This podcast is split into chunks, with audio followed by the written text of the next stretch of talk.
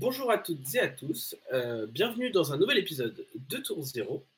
Aujourd'hui, je suis accompagné de Pilipiu avec toujours euh, Night Crash à la régie que vous ne voyez pas mais qui euh, fait un travail incroyable. comme il se plaint tout le temps que je me moque de lui et que je l'insulte pour ses choix de deck, je lui fais des compliments de temps en temps pour équilibrer la balance. T'es un, vrai bully là. de ouf, genre j'avoue que... avec tes, avec tes de deck contrôle là. Après, euh, en vrai, je joue plus contrôle, je joue mid-range maintenant, mais, euh, mais, mm. mais mm. c'est pas très bon, donc je vais devoir switch, je pense. Euh, dans cet épisode, on va faire un épisode qui est un peu plus chill. pour tout vous dire, au départ, on voulait parler de la banlist qui était censée au départ être publiée le 30 janvier. Euh, ce qui signifiait que voilà, en fait, c'était juste après l'épisode, donc on vous aurait fait un épisode où on parlait un peu de euh, ce qu'on en attendait, ce qu'on aimerait voir, euh, tout ça. Sauf qu'on s'est dit que ça aurait beaucoup moins de sens maintenant que la banlist est annoncée pour au moment de cet enregistrement ce soir. et donc quelques jours avant, avant la, sortie de, de l'épisode, et du coup avoir un épisode entier où on vous parle pendant 30 minutes ou une heure euh, de ce qu'on aimerait pour la banlist, alors même qu'on sait pertinemment qu'on s'est soit trompé, soit qu'on a eu bon, soit qu'on s'en fout, parce que la, la banlist officielle est déjà sortie. On s'est dit que ça avait un peu moins de sens. Et du coup, on a décidé euh, de parler un petit peu de, euh, d'une autre des actualités de, de Flesh and Mode actuellement. et donc, on va voilà, juste discuter un peu à, la cool avec Pilipio de d'History Pack 2, des deck bliss Blitz pardon, d'History Pack 1 et euh, de Outsiders euh, principalement. Et donc voilà, ce que nous, on peut en attendre en tant que joueur, euh, ce qu'on peut en attendre pour les nouveaux joueurs, ce qu'on en attend en termes de produits et tout ça. voilà, on, discutera de, de, tout ça pour, pour vous donner un petit peu nos, nos, impressions et attentes sur, sur ces produits et sur là où les saisons à, à venir pour, pour le jeu. Mais avant ça, comme d'habitude, on ne change pas une équipe qui gagne. Et euh, du coup, on va parler de notre semaine. Et on va commencer par toi, Pidipiu, euh, puisqu'on a tous les deux eu une semaine un petit peu remplie avec pas mal de tournois. Mais euh, un de nous deux a mieux performé que l'autre. Et ce n'est pas moi. du coup, oh, comment s'est passée ta semaine? Ah. Bah, mieux que moi, franchement. Bah, du coup, ma semaine, en vrai, elle va très vite se résumer parce que pendant la semaine, j'ai rien fait. Euh, mais euh, samedi, j'ai fait un, petit tournoi d'entraînement à Play-in où euh, je, on était 5, il y avait deux failles. Du coup, bah, j'ai tapé les failles et, ça s'est mal passé. j'ai été vaincu par, par, Messier Knight qui a gagné, qui a gagné le tout. mais c'était surtout l'occasion de me remettre en jambe et de taper un peu le carton. et du coup, le dimanche, il y avait le ProQuest du Chrony que Messire Croissant a arbitré et dans lequel j'ai joué du coup, on était 38 ou 39 Au départ de l'event, je crois que vous étiez 38, qu'il y a eu un no-show, donc vous étiez 37. Et il y a eu rapidement un ou deux drops dans, dans, les premières rounds. Mais en, gros, l'event s'est joué à, 35. 36. Ouais, 35 36. Mais du coup, c'était très bien. Une, une, bonne représentation. Il y avait tous les joueurs parisiens, en vrai. Il y avait même des joueurs qui avaient fait le déplacement d'Alsace. Euh, il y avait des Nantais, il y avait ouais, des, des, il y avait des personnes du Mans, des personnes d'Alsace. il y avait du monde, quoi. Donc, il, y avait, il, y avait pas mal, il y avait pas mal de, de, de représentations de, de, France. Donc, c'est vraiment cool parce que bah, ça a fait un super event. Quoi. Et, euh, et du coup, euh, bah, l'événement. En, vrai, je vais faire un, un, un, rapide déroulé de la, de la journée.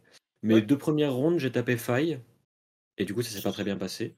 Parce que c'était faille. Euh, je perds ma. Euh, pour le contexte, je joue Dromai. Euh, je ne joue que des dragons en ce moment. Du coup, faille étant le pire match-up. Même si j'avais un petit peu adapté ma liste, légèrement, c'était pas suffisant pour monter mes chances contre faille. du coup, j'ai perdu ma première ronde. Mmh et j'ai fait une égalité sur ma deuxième. Je n'avais jamais fait d'égalité contre faille. Euh, bah, j'aurais pas dû faire une égalité, euh, j'aurais dû perdre mille fois. En vérité, j'avais perdu, mais la cloque m'a sauvé. Euh, et du coup, ensuite, j'ai tapé. Alors attends, qu'est-ce que j'ai tapé? J'ai tapé Arachni. Tu, as tapé un magnifique bail pour la troisième. Ah ouais, ouais, c'est ça. J'ai tapé pause déjeuner. Et pause déjeuner, c'était vachement fort, j'ai gagné. Au retour de cette pause déj, je sais pas si c'est direct un jeu contre Arachni. Ah oui, tu as d'abord joué contre Braillard. J'ai affronté Braillard, où du coup j'ai gagné. Ça s'est joué à très très peu de choses. mon adversaire se reconnaîtra. C'était une game qui était, qui était assez close, qui était assez intéressante. en vérité, mon adversaire m'a laissé un tour de répit. Et c'était peut-être genre le tour qu'il fallait pas me laisser. Et du coup, bah, c'est le tour où, avec mon chroma, j'ai attaqué, j'ai joué un tome de l'arsenal, j'ai joué trois dragons. Et, et je lui ai dit, bah, tu vas mourir en fait, et tu n'auras plus jamais de main, et juste tu ne tueras plus jamais. classique shit avec, avec Dromai. Ensuite, j'ai affronté Arachni, qui du coup est un match-up très très très favorable. Du coup, bah, ça s'est bien passé. Mmh. Parce que j'avais pas besoin de faire grand chose. Même si mon adversaire jouait 12 poppers, bah en fait, quand j'en ai vu 10 et que l'un est en dessous de la bibliothèque, bah, je sais que je peux attaquer comme un animal avec mes dragons. Et euh, a fait le reste. ensuite, j'ai affronté. Et ensuite, la dernière ronde, qui était une ronde où dans mon, dans mon allégresse, j'étais en mode Ah, vas-y, c'est un win on in. En vrai, pas du tout, mais, mais ça m'amusait de me dire que c'était un win on in. Et c'est le seul. Enfin, j'ai affronté Islander, qui se reconnaîtra d'ailleurs, parce que j'espère qu'il nous écoute. Et bah, il l'a admis, mon adversaire l'a admis, il connaissait pas du tout le match-up. Et il partait perdant. en jouant Islander, il partait perdant contre Dromai. Et quand il m'a vu m'installer à la table, il est parti encore plus perdant. Du coup, ça n'a pas aidé. Et j'ai très vite installé Chroma et Miragai qui n'ont pas quitté la table. Et bah, du coup, c'est le genre de choses. Ça fait tourner autour d'Hypothermia. J'avais toutes les ressources du monde. Et voilà. Mais du coup, j'étais plutôt satisfait de ma journée. Je finis 14e. en 4-1-1. Du coup, c'est ça? Bah, en fait, très honorable. C'est ça. Je... La, méta du ProQuest était assez intéressante parce que c'était vraiment la pire méta pour Dromai. C'est-à-dire que normalement, en jouant Dromai, je me dis, je vais attraper des gardiens, surtout des Holdim par exemple, je vais attraper des mmh. Islanders. bon, s'il y a des Rangers, je les attrape. c'est en gros les match que je vise. Des trucs où je me disais, bah, les gens vont les jouer, parce que c'est des héros qui sont assez représentés, assez sollicités, mmh. surtout Islander et, et Holdim. Non, non, la méta c'était 8 failles, 7 Bravo et, d'autres decks. Mmh. du coup, bah, pire, pire méta pour moi. Parce que faille, tu, peux pas gagner. Et Bravo, c'est le pire des gardiens. Voilà. C'était pas une méta où Dromai pouvait, pouvait le plus briller, on va dire. Mais je m'y attendais. Du coup, ça m'a pas du tout affecté. j'ai perdu mes deux premières. Enfin, j'ai mes deux premières rondes se sont jouées contre Faille. J'ai fait bah, c'est comme ça, c'est pas grave, tant pis. j'ai fait ma journée. J'ai fait un score qui est. En fait, je, je suis heureux d'avoir fait un score positif, juste pour mon, ma pure appréciation personnelle. Je finis dernier des 4X à la 14e place, mais pas mécontent de ma journée. Voilà. Il me reste un ProQuest celui de World qui sera déjà passé normalement lorsque cet épisode sortira. et à moins que la banlist change beaucoup de choses, il est fort probable que je rejoue la mer des dragons. Mais peut-être que je ferai quelques modifications. il a été suggéré de jouer Zato et je, commence à penser sérieusement que ce serait pas mal. Non, oui, c'est Zato Yugot. Et j'hésite même à rentrer des Isram on Me, mais je trouve que c'est un peu overkill. Je pense que c'est assez dépendant aussi de, du reste de ton deck. Euh, parce que pour le coup, malgré cette méta, on a eu un Dromai qui finit en finale. Euh, une version beaucoup plus agressive. Mais voilà, qui est une version beaucoup plus proche de version Redline, Red Dot, euh, qui a été popularisée il y a, il y a, maintenant peut-être deux mois. Et qui est, qui, est, qui est, une excellente liste, hein, qui fait sa preuve. qui, est, une liste, voilà, qui est une liste qui a des match-ups un peu différents, qui n'a pas les mêmes pourcents contre les mêmes decks, mais qui est une liste qui maintenant est, je trouve, très travaillée, parce que l'archétype commence à exister depuis, depuis un moment. Et du coup, c'est une liste qui effectivement a fait ses preuves et qui, dans une méta comme celle-là, ouais, elle était probablement plus pertinente. Était que meilleure ça ne faisait pas de Dromai un bon métacall pour la méta qu'on a eue. Mais, celle-ci était mieux que. Avait plus de chances de battre quand même un mauvais match-up. Ou c'est que le match-up faille est gagnable en fait. C'est ça, le match-up faille est gagnable. Le match-up euh, le match bravo est différent, mais potentiellement plus facile à naviguer d'une certaine manière. Il n'est pas forcément plus simple à gagner, mais il est peut-être plus simple à jouer. tes armes sont différentes. Euh, euh, tu joues beaucoup de remembrance, du coup, bah en fait, euh, tu crains pas vraiment les poppers. Enfin, je sais pas trop ton problème. Et... tu tapes fort en fait, mais ça finit par toucher. C'est ça, et puis tu as, plus de Ravenous Rabble, de, de, trucs comme ça, qui genre juste des, petites attaques pour Bravo sont, relou à bloquer parce que s'il met une carte, il lit quand même un dégât. S'il met pas de carte, il lit 4. S'il met des cartes, il a un tour moins bon pour te pressure. S'il met une carte, ça se trouve, c'est un popper qui va pas sur un dragon. Enfin, donc c'est potentiellement euh, un, peu, un peu infernal. Euh, mais, euh, mais en tout cas, ouais, c'était donc c'était une méta qui effectivement n'était pas la plus, la plus propice pour toi, mais, mais c'est quand même un score. Ceci étant, je félicite tous les joueurs qui ont participé et qui ont fait top 8 et qui ont gagné pour le On a eu un truc super intéressant, franchement. On avait Reinhardt, Uldim, on avait Azalea. Malade sur table là. Oh, bah, malheureusement, elle perd, malheureusement, elle perd contre un Boltin en top 8. Oui. Euh, qui, qui, n'avait pas grand chose à faire là.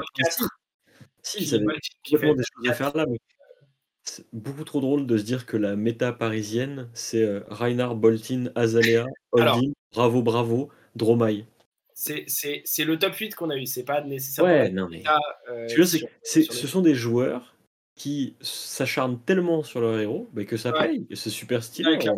Parce que la méta était les joueurs, il n'y avait, pas un, y avait pas un mauvais niveau, il y avait des, animaux.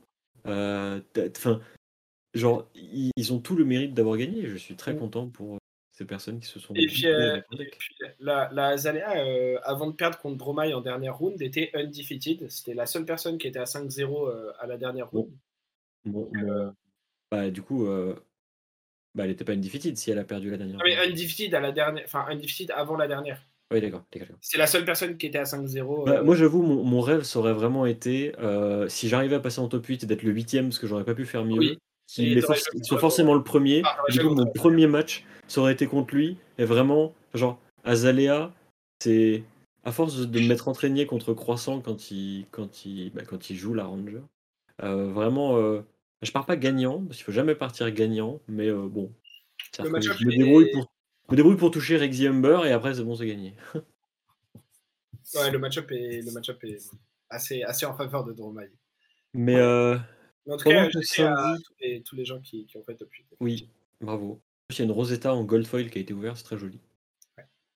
Pendant que, pendant que je faisais mon, mon petit tournoi tranquillou à play-in, toi tu, tu, as aussi fait un ProQuest. Raconte-nous ton, ton score mémorable. Euh... Ouais, ouais, ouais, ouais. Euh... Non, je vais d'abord. Euh... En vrai, je vais d'abord parler euh, de, de, ma semaine euh, globalement parce qu'elle est plus joyeuse. Euh, du coup, comme d'hab, j'ai fait mes, mes, mes, trois petits tournois hebdomadaires maintenant qui sont assez, assez intégrés, on va dire, dans, dans, dans, dans ma, ma, vie de joueur. le mercredi, j'ai voulu tester Cano parce que c'était un des decks que j'avais envie de jouer pour le ProQuest et du coup, euh, je voulais tester, voir ce que ça, ça pouvait, euh, ça pouvait donner. Euh, après, j'ai. Donc en CC avec Cano, j'ai fait 3-1, si je dis pas de bêtises. Euh, encourageant. Ce qui, est, ce, qui était, ce qui était plutôt encourageant. je je sais plus contre quoi je perds. Euh, mais c'était probablement Dash ou Dromai parce que c'est vraiment les deux match-ups que, que j'ai beaucoup, beaucoup, beaucoup de mal à gérer. Euh, mais je, je, crois que je fais 3. Hein. C'est possible que j'ai fait 2-2 parce que je confonds un peu deux, armories, je crois. Euh, ah, mais non, en fait, j'ai pas du tout joué Cano. Pardon, oubliez ce que je viens de dire. Rewind. J'ai joué Dash. Ah euh, j'ai joué Dash parce que Dash était l'autre deck avec lequel j'hésitais beaucoup pour les ProQuest et que j'avais joué Cano la semaine d'avant. Et du coup, euh, et du coup j'ai joué Dash euh, et j'ai fait 3-1 quand même, je crois, en battant de mémoire un, une Braillard, en battant. Des trucs.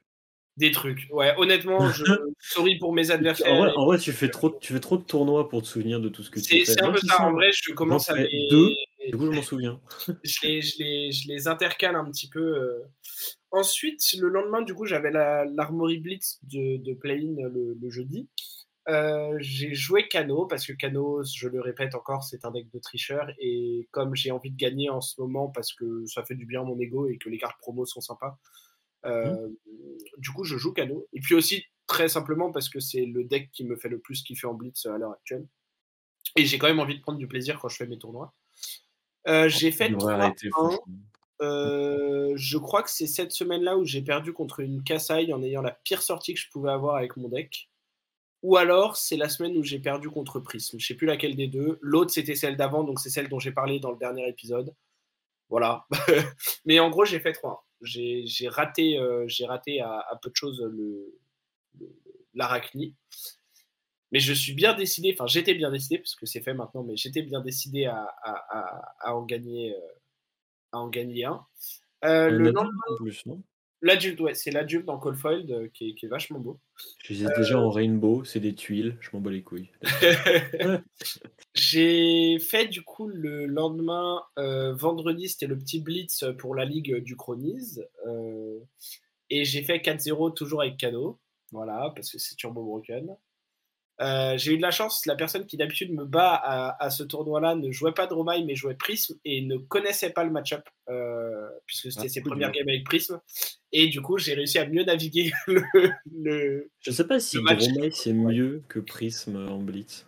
Je pense qu'actuellement, je préfère jouer contre Prism, mais ça dépend beaucoup des listes. En vrai, ça dépend beaucoup, beaucoup des listes. Il y a des listes de Dromai que je vais battre euh, quasiment. Parce que moi, j'avoue que quand, quand je jouais Dromai c'était full redline, full aggro. Le genre de machin qui se fait oblitérer par ouais. en vrai, genre.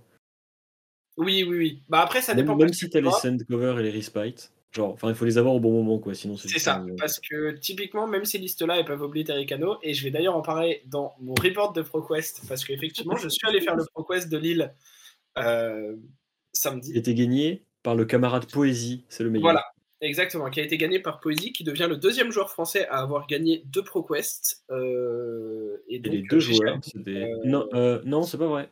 C'est le troisième. Parce qu'il me semble que Pedro aussi a gagné deux. Alors, je dis peut-être une bêtise, mais je crois que Pedro n'en a pas gagné deux, mais qu'il a gagné des RTN et qu'il a peut-être gagné soit deux RTN, soit le, un RTN le, premier PQ que j'ai où j'ai été en finale, c'était à Ludi World contre lui, il a gagné. Et le deuxième PQ où j'ai été en finale, c'était avec Braillard, et il me semble que c'était à Play-In, et je crois que c'est lui qui a gagné. Mais justement, est-ce que c'était pas un RTN Enfin bref, si c'était deux ProQuest, je m'en excuse, et Pedro fait partie des trois joueurs qui ont gagné un ProQuest. Si c'est un RTN, euh, je ne m'en excuse pas et j'ai raison, et Pidipiu a tort. GG moi. En tout cas, euh, voilà, il y, a deux de ces potentiels trois joueurs euh, qui sont des joueurs de notre team, donc on est super content pour eux et c'est vraiment mérité. moi, j'ai vu, j'ai vu, j'ai vu Poésie s'entraîner beaucoup, beaucoup, beaucoup cette saison et c'est vraiment, vraiment mérité qu'il gagne deux, deux ProQuest back to back. Et, et, euh, et, on a un autre joueur de notre team, euh, du coup, qui, qui, a été en top 4 également. Euh, et du coup, bah, GG à lui aussi, c'était super cool. moi, par contre, on avait beau être venu à trois petits membres de la team de Paris. Trois personnes dans le top 8, on est les meilleurs. et bon, voilà. Alors, moi, du coup, pour rentrer un tout petit peu plus en détail sur les games, comme on nous avait dit, hein, cet épisode, c'est beaucoup, beaucoup de, discussions de chill avec Piu, voilà. J'ai commencé par une game contre Bravo. Euh, donc moi j'étais sur Kano parce qu'au final euh, j'avais emporté Faille au cas où il y ait beaucoup de Droma et j'avais emporté Dash, euh, même si j'avais jamais joué Faille. j'avais emporté Dash et j'avais emporté Kano et au final je me suis dit bon j'ai envie de me faire kiffer avec Kano, c'est le deck que je maîtrise le mieux, c'est là où je suis le plus à l'aise sur mes, mes match-up, je go Kano. Ce qui je pense n'était pas un mauvais choix d'ailleurs, même maintenant que j'ai chié à ce podcast. Croissant. Euh, Croissant, arrête oh, tout. Qu'est-ce qui se Pendant que tu parles, la banlist vient de tomber. Ah, et bah du coup, te jure. On va peut-être. Alors, ne la regarde pas tout de suite. Ne la regarde pas tout de suite. J'ai vu des trucs, mais c'est pas important. Du coup, ah, on, va peut-être peut changer un petit peu ce qui se passe dans cette complètement parler de la banlist. Réaction à chaud, brûlante. On va voir. Métal, métal très chaud. On va voir. Euh, du coup, donc, on va voir, euh, il y a, peut-être notre régie qui est en train de set up quelque chose. Euh, on, fera un cut un moment. Tout ce euh. qu'on a dit sur le, sur le, début de cet épisode, si c'est pas cut par, par notre régisseur, on verra s'il arrive à faire un travail de, de fou. Mais a priori, ce ne sera pas le cas, puisqu'on nous dit dans l'oreillette que rien ne sera cut et que donc on va bien passer au direct au début de cet épisode. Mais du coup, donc, pour finir sur ce ProQuest, pendant qu'on a, qu'on a notre régie qui, qui set up tout ça, euh, donc je commence par une game contre Bravo. Et là je me dis euh, super parce que euh, j'ai beaucoup fait le match-up lors d'Armory à Uchronise. contre Ika, qui était dans notre dernier épisode, qui est un excellent joueur de Bravo et un excellent joueur tout court hein, d'ailleurs. et qui a top 4 un ProQuest cette saison, donc bien joué à lui, c'était son premier ProQuest et il a top 4, donc GG à lui au passage. Et mhm. du coup, je me dis, bon, je suis serein, je sais que je peux soit jouer pour pitch tack et je gagne la game quasi sûr, et s'il essaye de trop m'agresser, je peux jouer pour tempo. Et euh, en fait, euh, là où je suis très peu content de moi, c'est que déjà, je démarre très mal ma journée, puisque euh, comme j'ai des très bonnes mains pour jouer la tempo et que lui a des mains qui m'agressent très peu et qui jouent très défensif, je décide de jouer pour tempo pour créer une ouverture pour Wildfire. Ce que j'arrive à faire, et au moment où je go pour le combo Wildfire, je suis encore à 15 HP, donc je suis encore très bien dans la game. Et il fait euh, un Oasis Respite euh, auquel je ne m'attendais pas du tout, puisque actuellement il n'y en a plus dans les listes de Bravo. Et je pense d'ailleurs qu'elle est là parce qu'il a lui-même un Bravo dans sa méta locale et que donc euh, un canot pardon dans sa méta locale et que donc il a, il a fait un, choix de, tech en sachant que ce canot serait là à, Lille. Contre Islander, ça peut se justifier aussi. Contre Islander, ça peut se justifier aussi effectivement. Donc c'est pas une carte qui est aberrante à jouer, c'est juste que je ne l'avais vu dans aucune des listes qui ont perfé récemment dans Bravo. Et donc, c'est pas du tout une carte autour de laquelle je tournais dans ce match-up, euh, ce qui m'a énormément puni. Et derrière, du coup, j'avais pris trop de points de vie pour maintenir cette tempo et trouver une opportunité pour pouvoir stacker. J'avais pas trop réfléchi à ma stack, j'avais pas du tout joué pour ça. Euh, ce qui fait que je finis par perdre la game quelques tours plus tard euh, sur une attaque dominate sans pouvoir le, le, kill en réponse parce qu'il est encore trop trop en point de vie. Et je m'en suis beaucoup voulu sur cette game parce que je pense que si j'avais juste stacker et jouer plus lentement euh, ce, que mon adversaire permettait, parce que lui n'agressait pas beaucoup, je pense que j'aurais pu gagner la game. C'est ça. enfin, non, c'est pas si je m'en étais tenu à mon plan, c'est plus si j'avais mieux analysé le début de partie et que j'avais pris le meilleur plan des deux. Parce que là, je m'en suis tenu mm. à mon plan de jouer tempo pour euh, Wildfire, mais je pense rétrospectivement que c'était pas le bon plan vu ce qu'il a fait dans la game. T'aurais pas été puni pareil, mais juste plus tard? Euh, non, parce que je peux faire une stack qui bat Wildfire, euh, qui bat Oasis. Ça, c'est, c'est, enfin, ma stack normalement bat Oasis. Hmm. Euh, mais, mais voilà, donc j'étais, j'étais un peu déçu de moi parce que c'est vraiment un match-up. Alors, mon adversaire a très bien joué. Il se retrouve d'ailleurs, bah, si, je ne dis pas de bêtises, c'est lui qui est en finale contre, contre Poésie à, la fin du, du ProQuest. Donc, très bon joueur, il n'y a aucun souci. Je, enfin, là, tout ce que je dis, c'est évidemment pas en mode oh je méritais de gagner parce qu'il était nul, pas du tout. Mais voilà, j'étais un peu déçu avec moi-même parce que euh, je, pense que j'ai pas abordé euh, la game euh, de la bonne manière à partir du tour 3-4 et je pense que ça m'a beaucoup coûté. deuxième game, je joue contre un Viscerai. la game se passe un peu bizarrement parce qu'il a beaucoup de bleu en début de partie, donc même s'il est que en AB2, il joue très défensif. du coup, j'ai la tempo et en fait, à un moment, il prend beaucoup de dégâts pour setup un tour où malgré une main full rouge, il présente genre euh, quasiment une trentaine de dégâts, je crois. Il me force à pitcher littéralement toute ma main pour faire de l'arcane barrière, euh, pour pas prendre trop de hit effect, etc. Donc il reprend la tempo, sauf que euh, après ça, je crois qu'il est, bah, soit il est toujours en AB2, soit il est à AB1, euh, mais il est déjà très bas en point de vie en fait. Et du coup, il, suffit que je trouve, voilà, il suffit que je trouve quelques cartes pour, pour, pour trouver un kill assez facilement et, et j'y arrive un ou deux tours après. Du coup, je gagne. Mm. Donc là, je me dis, bon, 1-1, il y a 5 rounds. Si je gagne la prochaine, tout est possible. Il y a mm. moyen que. Et la suivante, je tombe sur un euh, qui jouait Redliner. et qui t'enterre. Bisous. Euh, et en fait, non, mais pas juste qu'il m'enterre. C'est-à-dire qu'il start, euh, voilà, euh, il trade un peu des dégâts. comme il fait juste un Sigil of Solace, enfin, il fait Sigil of Solace, il active Furnace. Moi, j'ai deux bleus dans ma main, je me dis, bon, je vais go pour lui trade des points. Je pitch mes bleus. Euh, je révèle deux bleus du top, donc je mets genre un point de dégâts, bref. Euh, lui, du coup, vu que j'ai vidé un peu ma main, fait un dust-up que je ne peux plus bloquer. Donc il met 4 dégâts gratos. Ça, c'est pas très grave, mais il a un H-Wing. Il, est à AB3. Non, parce qu'il démarrait en AB0, justement. Ah, donc le H-Wing ne change pas grand-chose non plus. Donc c'est pas très grave. Il arsenal une carte sur mon tour, moi je fais Hater Spindle pour 5 avec Crucible, il fait Erina Sprayer. Voilà. Donc tour 1, il avait déjà Sigil et Erina Sprayer en main. Bon, j'accepte. Euh, tour 2, on trade un peu des points. Euh, tour 3, il joue Temaille. En réponse, je pars en combo parce que j'ai déjà un Wildfire et tout ça. Euh, il pitch pour Furnace, il fait 3 ressources. Du coup, il peut AB et Quell mon Wildfire. Bon, J'arrive à le mettre à 10. Sauf que maintenant, il y a Temaï sur la table, donc je gagne probablement jamais la game à partir de là. Euh, surtout que le tour d'après, il a à nouveau un sigil et un scène cover, ce qui clôture définitivement la partie. Euh, je lui ai laissé à partir de là parce que je savais que je la gagnais plus jamais. Parce qu'il avait aussi genre trois dragons sur le board et moi j'avais 10 points de vie. Donc, euh, ça, va rarement tout seul, quoi. C'est ça. donc, bon, cette game, elle m'a beaucoup frustré sur le moment parce que bah, c'est très frustrant de ne pas pouvoir jouer. Et t'as pris, les, pris, les, les, les, random. Genre voilà, il, a mis des cartes dans son deck, ce qui est un bon choix de sa part. Euh, il a pioché ces cartes-là. Euh, bah, j'ai pas vraiment de chance de gagner à partir de là.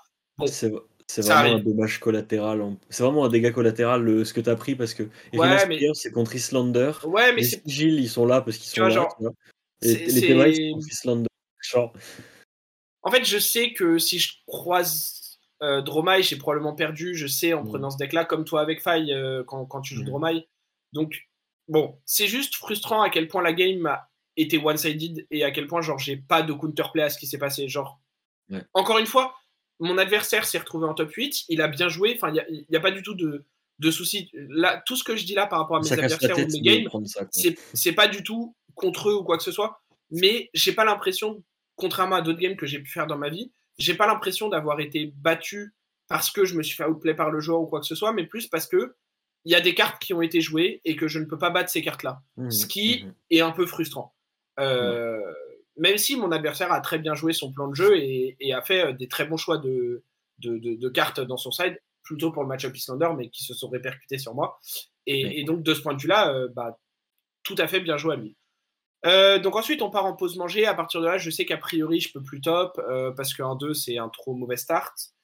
game d'après-manger, je me retrouve contre une Islander. Euh, je connais mon match-up et je suis très content de l'affronter, même si ça va être éprouvant euh, mentalement, parce qu'il faut que je pitch stack, probablement. Et j'arrive à faire une stack d'une vingtaine de cartes. Euh, et je gagne cette game avec ma, stack. Ce qui me fait penser, toute petite aparté, la... le tournoi de vendredi en fait était en CC, contrairement à d'habitude, parce qu'il y avait le ProQuest du Chronise juste après. Et donc il a mis en CC pour qu'on s'entraîne plutôt qu'en Blitz. Euh, et je crois que du coup, on avait fait que. Non, on avait peut-être fait 4 rounds quand même, j'ai un doute. Bref. Euh, et j'avais notamment fait euh, une stack de 20 ou 22 cartes contre un hold'em mais j'étais très content de, ma game aussi. c'est très rewardant quand, on, quand on arrive à Gros cerveau. Vraiment très gros cerveau. du coup, je repasse en 2-2, en et là, je me dis, bon, pour la dernière, j'aimerais bien la gagner, comme ça, je suis en positif, même si a priori, au niveau des standings, j'avais aucune chance de, de passer. je me retrouve contre un adversaire qui, lui, a priori, a une chance de passer s'il me bat. Euh, et ce qui a été le cas, puisqu'il m'a battu, c'était une Islander à nouveau. Et en fait, euh, le problème que j'ai eu dans cette game, c'est que, premièrement. Euh, alors, déjà, déjà, ouais, je me... en fait, je ne l'avais pas intégré pendant, mais c'est vrai que après, je me suis rendu compte que j'étais j'étais pas dedans. J'étais trop fatigué j'avais très peu dormi. je savais que j'étais plus... c'est ça. je venais de faire une game hyper éprouvante. J'avais pas pris beaucoup de pauses entre les deux. J'avais très peu dormi. Euh, je savais que j'étais à bout du top 8, donc il y avait pas mal de conditions qui faisaient que la game n'était pas en ma faveur dès le départ. Et en plus de ça, la première main que je vois, donc, ma première main dans la partie, c'est Blazing, Blazing, Chain Lightning et euh, je sais plus quelle autre carte de mémoire, mais une autre rouge, peut-être un Wildfire. Et du coup, c'est une main horrible pour commencer une stack parce que bah, on veut des bleus en début de stack pour, euh, pour se faire une main bleue euh, quand, on, quand on revoit la stack. Et du coup, je pitch quand même des cartes parce que je suis obligé, mais dans ma tête, je me dis, bon, ça va être compliqué de stacker, donc j'abandonne un peu l'idée de stacker, donc je veux jouer pour la tempo. Du coup, je prends des dégâts un peu bêtement à des moments pour garder des cartes et pour jouer la game. Et en fait, il y a plein de moments où je me dis, la game, elle est lente parce que le match-up est lent. Donc, je peux me permettre de recommencer une stack maintenant et de stack pour un troisième cycle. Et en fait, j'ai pas l'énergie mentale de le faire et du coup, je. Enfin, chaque fois, je me dis, ouais, là, j'ai pitché des bleus, je peux recommencer une stack et après j'oublie ce qu'il y a dans ma stack et je fais pas l'effort et et donc euh, en fait une chose en entraînant une autre j'ai juste perdu petit à petit parce que parce que pour le coup quand en fait quand on joue pas pour une stack et qu'en même temps on n'arrive pas pour x et y raison à trouver un bon timing pour Wildfire euh, perdant, perdant, c'est ouais t'es perdant sur euh, là, là, où normalement t'es gagnant sur tous les sur tous les plans contre Islander et c'est ça qui en fait un bon match-up pour Kano Là, en fait, la façon dont je l'ai joué, j'étais perdant de tous les côtés et du coup, bah, Ça s'est résulté par un, par un 2-3, donc j'étais un peu, un peu déçu. Mais bon. C'était mon premier tournoi depuis, enfin, hors un win box que j'avais gagné et hors des armories. C'était mon premier tournoi depuis, depuis bah, probablement pas loin de 8 mois, quelque chose comme ça, voire un peu plus. Euh, du coup, j'étais très content déjà juste de me remettre dedans, d'avoir eu le process, d'aller avec des potes en tournoi, de, euh, de, de, train avant, de, de se poser la question de la méta, du choix de deck et tout ça, c'était vraiment super cool. Et euh, le lendemain, du coup, comme tu l'as dit, j'ai arbitré, donc ça c'était super. Je vais pas trop revenir dessus parce que tu as déjà parlé toi de, de ton ProQuest. Et j'ai déjà parlé à plusieurs reprises de, l'arbitrage, de quand j'arbitre des tournois, etc. Mais c'était vraiment super cool. J'aime toujours autant ça. Et euh, du coup, au moment de cet enregistrement, hier, donc euh, ce lundi, euh, je suis allé à une petite armory Blitz au Play-In qui a ouvert rue de Rivoli à Paris. qui, a priori, même si là, ils n'avaient pas encore reçu les kits, sont maintenant bah, une boutique qui peut faire des armories et qui en organise. Je, je donc il y avait une armory Blitz à 17h parce que je ne sais pas trop pourquoi c'était si tôt, peut-être pour pas être en concurrence avec non non non, euh, c'est boutique, voilà. Mais en tout, cas, euh, euh, en tout cas, on a dit que ça pourrait être peut-être au moins 18h parce qu'en plus ils avaient une plage horaire de 3 h pour un tournoi de Blitz, donc je pense que c'est pas pas nécessaire. Mais bref, ça après voilà, c'est enfin, c'était le premier, donc ça peut être amené à, à être un petit mmh peu amélioré. Euh, en tout cas, on était 7 joueurs, ce qui est plutôt cool pour une première, euh, surtout en après-midi. Surtout qu'elle n'a pas été annoncée en plus. Enfin, pas, surtout qu'il voilà, il y a eu très peu de. Très, très léger quoi. Il y avait... voilà, il y a eu très on, peu on savait qu'il y aurait une armorie, mais on ne savait pas trop quand avec ça. Euh, et j'y suis encore allé avec Kano, puisque c'était du Blitz et que Kano est broken. Et je fais 4-0. Alors, on a fait 4 rounds quand même, même si on était 7, pour que tout le monde joue un peu plus. Ce qui était bien, parce que comme en plus il y avait eu un bail, bah, tout le monde a quand même. Enfin, même ceux qui avaient eu un bail ont fait 3 parties, ce qui était assez sympa. Il y avait des nouveaux joueurs, une personne à qui j'avais fait une initiation la semaine d'avant à Uchronis, donc j'étais très content de le revoir. Et deux personnes qui apparemment jouent depuis un bon moment euh, sont déjà venues à Play-In, mais que j'avais jamais vues euh, de mémoire. Donc c'était cool aussi de voir euh, des, personnes qui, s'investissent un peu sur les tournois et tout. Puis il y avait aussi le grand Pedro, que pour une fois j'ai réussi à battre sur Chain. je lui ai fait une sortie assez sale. Vraiment, c'était un peu. Voilà. Et du coup, j'ai réussi à win contre, contre Pedro lorsqu'on était en finale à 2-0 chacun. Et du coup, j'ai win mon Arachni, que je recevrai probablement euh, bientôt parce qu'ils n'avaient pas encore le kit. Et du coup, j'étais très content de, euh, de, cette, de cette armoire. Voilà. Et maintenant, voilà, la banlist. Et maintenant, la banlist. Alors, j'ai vu un truc. Euh, la banlist était prévue pour le 30, sauf qu'à cause du calling Indianapolis, ils ont décidé de l'avancer pour que. Ce qui est logique. Pour que les changements euh, puissent être prévus.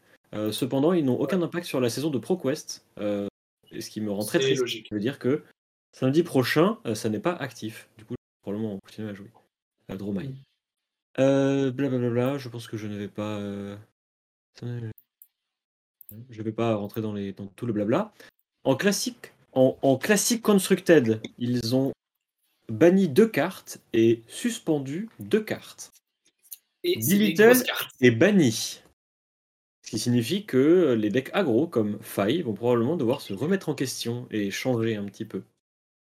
Winter's Whale est banni. Et ça, ça, fait deux fois qu'il prend un tir. Mais pourquoi pas. De toute façon, après, il y a un texte, euh, il y a un texte qu'on va probablement lire en diagonale pour euh, avoir une explication. Mm.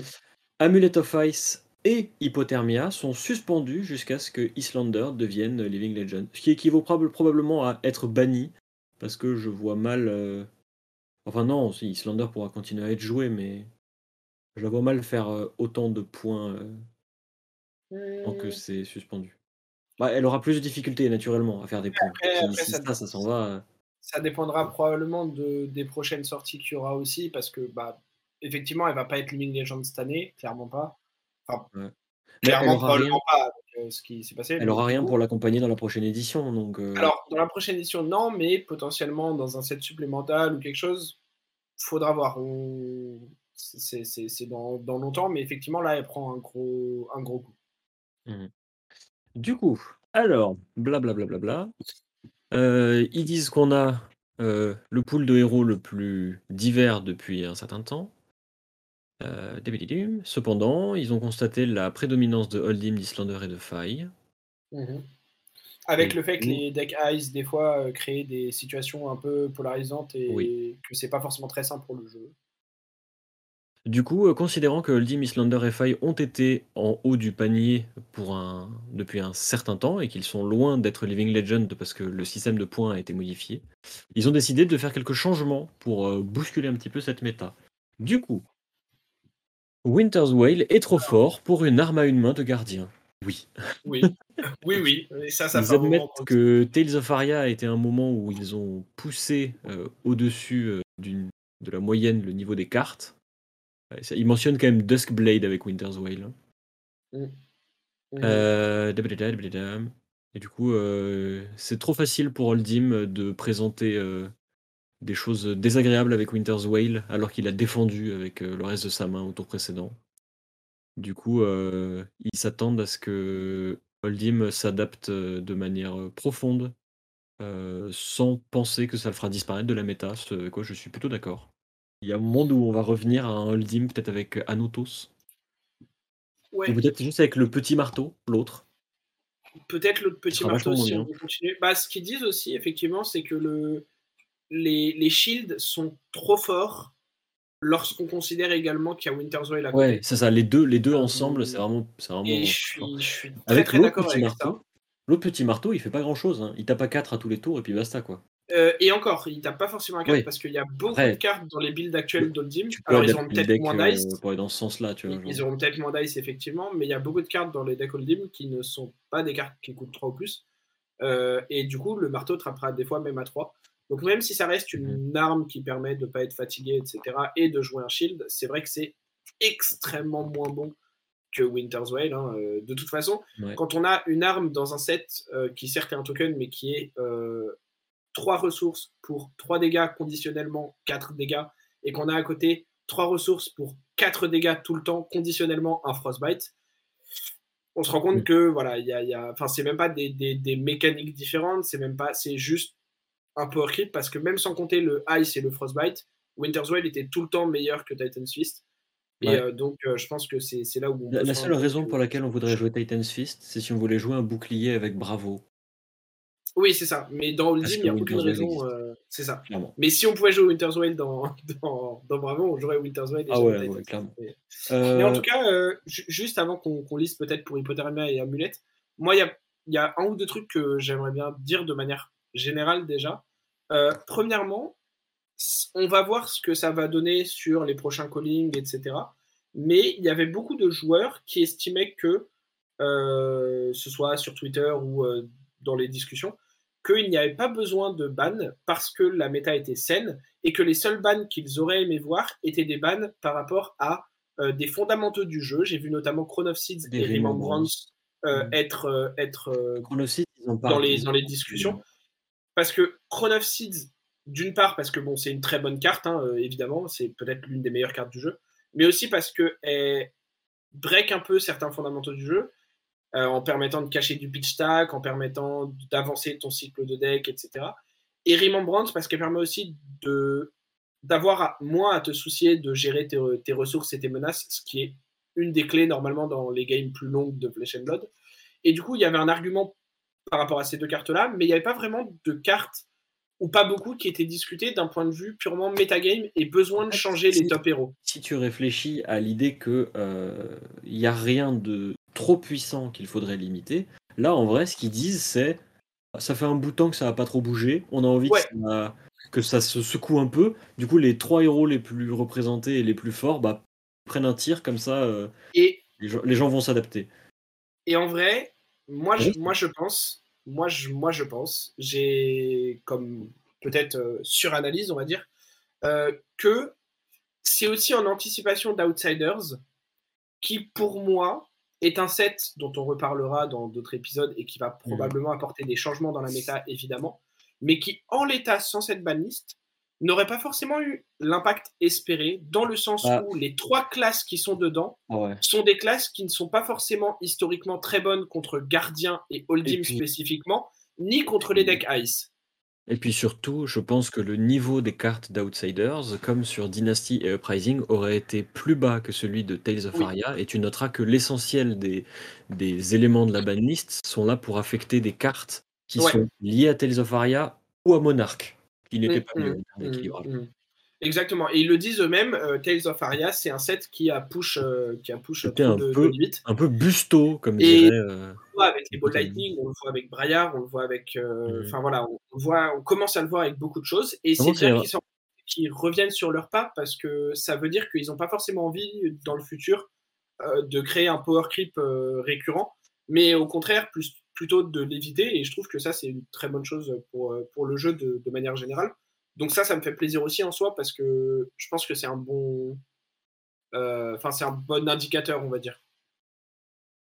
Il faut savoir que des 12 cartes bannies ou suspendues en Classic Constructed, 6 sont de Tales of Aria.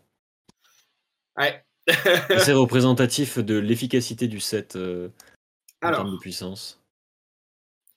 Euh, et l'autre, alors juste, excuse-moi, mais avant qu'on, Vas-y. qu'on- qu'on- que je te laisse continuer à lire, euh, l'autre c'est à, chose. c'est à chaud là, il y a plein de trucs à dire. Ouais, bah oui, il y a plein de trucs à dire.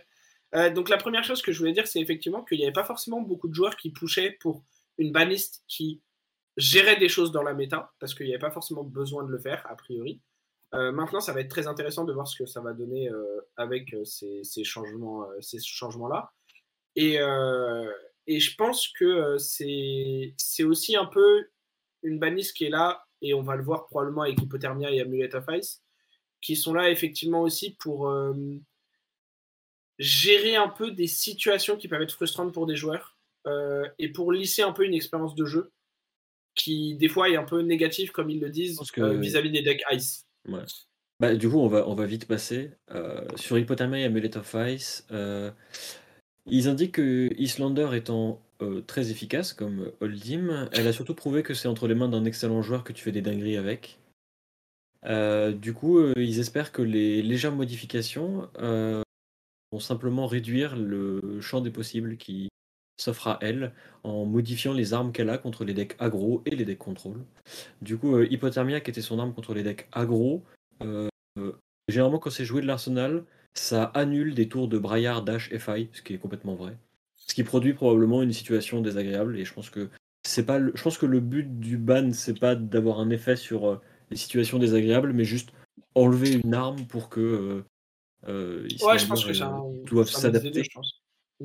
Mais, euh, mais du coup, ça, en vrai, ça me choque pas, Hypothermia. Genre, il y avait pas mal de discussions qui disaient que Channel Lake Frigid prendrait un tir. Euh, je trouve qu'Hypothermia, c'est mieux. Parce que c'est il y a, y a que Islander qui joue Hypothermia euh, de manière aussi, euh, aussi oppressive. Parce que quand Holdim la joue, bah, ouais, il la joue pendant le tour et puis basta, quoi. Mm. Euh, du coup, ça me choque pas que. En vrai, je trouve ça cool. Et je dis pas ça parce que je joue Dromai et qu'Hypothermia, c'est la pire carte quand tu joues Dromai. hein. Enfin, pas Ouais. que, en tout cas. Bah, Ensuite, ils enlèvent Amulet of Ice parce que le coût en termes de deck building est tout petit pour une efficacité euh, assez scandaleuse quand tu veux euh, partir en combo contre les decks contrôle. Et du coup, euh, ils souhaitent faire en sorte que le coût en deck building euh, et donc le, le rapport risque-récompense de la carte soit, plus, soit plus grand pour Ah. probablement inciter les joueurs de- d'Islander à développer un réel plan contre les decks contrôle. en fait, Voilà. Amulet of Ice, c'est à la fois une carte qui coûte 0 à poser, qui a Go Again, qui fait un Frostbite de l'arsenal, qui est forte contre aggro comme contre contrôle, euh, que tu peux laisser sur la table et jouer au moment où tu as envie. Et en fait, ce qu'ils Mhm. expliquent, c'est que dans une méta où les decks aggro sont très forts et efficaces, le fait que même contre aggro, on ait envie de jouer une carte qui coûte 0, euh, qui bloque 0, pardon, ça en dit extrêmement long sur la force de la carte. Mhm. Parce que si on a envie de jouer une carte qui bloque 0 dans une méta où il y a beaucoup d'aggro, et qu'on a envie de la jouer contre ces decks aggro, c'est que il y a Ouais. peut-être un petit problème avec la carte et qu'elle est peut-être Mm. un peu too much. Euh, Euh, juste pour finir pense- sur ce ouais. léger euh, article, euh, ils, ils espèrent que ces suspensions seront maintenues jusqu'à ce que Islander soit Living Legend, mais gardent un œil dessus pour observer si ces modifications affectent Islander dans le, dans le bon sens selon eux. Mm. Donc, euh, je pense que Hypothermia, c'est extrêmement intéressant parce que ça. En fait, contrairement à d'autres cartes qu'on aurait pu toucher, ça touche directement et quasiment uniquement les plus mauvais match-ups de, de, de Islander, qui sont Dash, Dromai et potentiellement également Faille. Ouais, mais bra... ouais, Et, non, mais Est-ce que Faille c'était un si mauvais match-up que ça? Bah Faille c'était très proche des 50-50, ça pouvait être dépendant des sorties, mais, euh, mais c'était en tout cas pas un match-up favorable que je au sens 60-40 du terme. Ce que je me dis, c'est que le truc qui a le plus d'impact, je trouve, sur le match-up Islander-Faille, c'est plutôt le paragraphe d'après. Oui. Il y a la disparition de Énergie Potion qui tape pour 3. Je suis, je suis d'accord aussi. Il y a un truc dont on va parler juste après qui, à mon avis, va faire que maintenant, ça devient probablement un match-up défavorable. En tout cas, il faudra que les listes de failles rebuild et changent un petit peu leur, leur deck, probablement. Mhm. Mais c'est vrai que d'un point de vue purement juste, en partant de la méta actuelle et en, en se projetant sur une méta d'après, Hypothermia a l'air d'être une carte quand même qui était.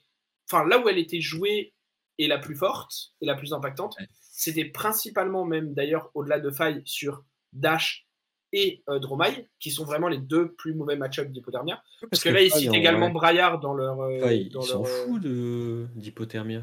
Bah, ils s'en foutent pas totalement. Ça peut bloquer les bots, ça peut bloquer Blaze Long, ça peut bloquer un E-Strike Go Again. Ça, bloque pas grand chose. Peut bloquer les... Ça peut bloquer l'épée. Ça peut bloquer quelques trucs, mais la plupart de ces cartes ont effectivement Go Again de print euh, de, base. Dans, mes souvenirs, euh, Braillard et Dash, euh, Solong s'il y a Hypothermia, et Dromai, bah, tu perds un tour. quoi. Oui, c'est ça. Et du coup, il y a des timings où Hypothermia faisait quasiment gagner la game, parce qu'effectivement, les Dash prenaient des dégâts de Wounded Bull pour revenir avec une 25 cartes, etc. Et, et, en fait, on empêchait la 25 cartes avec Hypothermia. Et ça va être intéressant, effectivement, parce que du coup, je, enfin, je pense que ces match-ups-là shiftent encore plus en la défaveur d'Islander, alors même que les meilleurs joueurs d'Islander étaient en train d'apprendre à les jouer et se rapprochaient des 50-50, mm. parce que Islander était tellement un bon power level et qu'il y avait des cartes comme Hypothermia. Ouais. Ce qui, du, coup, rend le héros. Ce qui, en fait, ce qui, à mon avis, va rendre le héros, euh, soit il va s'orienter encore plus vers le côté euh, Lander et genre, euh, il fait passer des dégâts avant de disrupt. Ouais. Euh, soit à l'inverse, il va s'orienter sur un plan beaucoup plus disruptif. Euh, mais il a quand même perdu des armes assez phénoménales. Donc, bah oui, il a perdu les amulettes, il a perdu Hypothermia, donc il faudra voir. Après, le deck a mm. toujours sa capacité qui est très forte, a toujours son plan de jeu qui est très fort, a toujours un setup qui bat contrôle hein. quasiment tout le temps, a toujours Waning Moon qui est une extrêmement bonne arme a toujours Channel Lake Frigid en instant euh, qui est euh, ouais, en fait, peut-être potentiellement une des meilleures interactions du jeu. Là, où, euh, là où, il y a encore des choses. Là où le deck avait 6 cartes qui oblitéraient les decks aggro, maintenant il n'y en a plus que 3, c'est Channel Lake Frigid. Mm. il y en a plein d'autres évidemment, mais c'est l'idée. Ensuite, parlons de Bilittle. Mm. Du coup, ils indiquent que, bah, évidemment, ils enlèvent des anti-aggro euh, à la méta, et du coup, il voudrait éviter que Faille soit euh, euh, le, grand roi. du coup, du coup, même s'ils sont conscients qu'il y aura moins de Frostbite, ils sont convaincus que enlever Bilittle va empêcher Faille de faire des mains à 6 ou 7 cartes. mais ils considèrent que c'est aussi un ban qui affecte le Flesh and Blood sur le long terme. Euh, pour éviter que d'autres euh, d'autres decks comme Faille euh, fassent des dingueries avec Bilittle Minoism. Parce que le fait est que depuis que Faille est sorti et qu'on s'est rendu compte que Bilittle Minoism c'était vachement fort, on avait remarqué que Viserai se mettait à le jouer, que Chain le jouait déjà, que Braillard des versions le jouait, Katsu aussi. Enfin, Bilittle a prouvé que, enfin Minoism a prouvé que c'était des armes très puissantes contre contre plein de trucs. Du coup, euh, du coup, il voudrait éviter que dans le futur, ça reproduise des situations désagréables avec des héros qu'il faudrait bannir ou affecter en ce sens-là. Voilà. il, rappelle, euh, il rappelle que Belittle euh, était un, gros corps des decks qui ont gagné le Pro Tour New Jersey et le Pro Tour Lille. Et ça, et ça c'est sans mentionner. C'est sans mentionner tous les, toutes les victoires qu'a Billy Little avec Chain. Oui, en, en ProQuest, avec Chain, même avec Katsu avant, enfin, mmh avec Faye maintenant. C'est en fait, c'est effectivement. Quelque chose à dire sur ce ban? Il était, il était, il était prévu, on savait qu'il tomberait un moment. Moi, j'ai un truc à dire, je pense. Enfin, déjà, Knight est très déçu, ce qui est très drôle. déjà, voilà, Shane Knight. Non, j'ai deux choses à dire plus, plus sérieusement. Euh, je pense que la première chose qui est intéressante, c'est de voir que Belittle est ban sans qu'on touche à Channel Lake Frigid. Parce que avant, quand on jouait Channel Lake Frigid en tant que deck Ice et que le faille adverse avait une bleue plus Belittle, le Channel Lake Frigid était beaucoup moins impactant. Maintenant, Channel Lake Frigid va être une carte qui, quasiment à 100% du temps, sera extrêmement impactante contre ces decks aggro lorsqu'elle est posée. Ça, c'est une première chose qui, je pense, est importante à noter. Euh, la deuxième chose qui, je pense, est assez importante à noter, c'est que on voit qu'il commence à se rendre compte qu'il y a des choses qui sont peut-être trop fortes, qui sont peut-être trop jouées tout le temps, et que ces mhm. choses-là euh, doivent partir à un moment et que c'était qu'une question de temps pour que ces cartes-là s'en aillent. Et, et même si là on parle de communes, donc c'est beaucoup plus facile de les ban évidemment, je pense que ça fait penser à Drone of Brutality en fait comme ban. C'est le genre de ban où c'est juste tu peux pas laisser la carte légale en fait. Et c'est ce qui me fait dire que peut-être un jour Imambrance prendra son tir raisons C'est exactement ce que j'allais dire. C'est exactement ce que j'allais dire. Je pense que et même au-delà de Remembrance, euh, peut-être des cartes comme non, ça on va en parler juste après parce qu'il la mentionne. Mais au-delà de Chrono parce que là je parle encore de cartes génériques.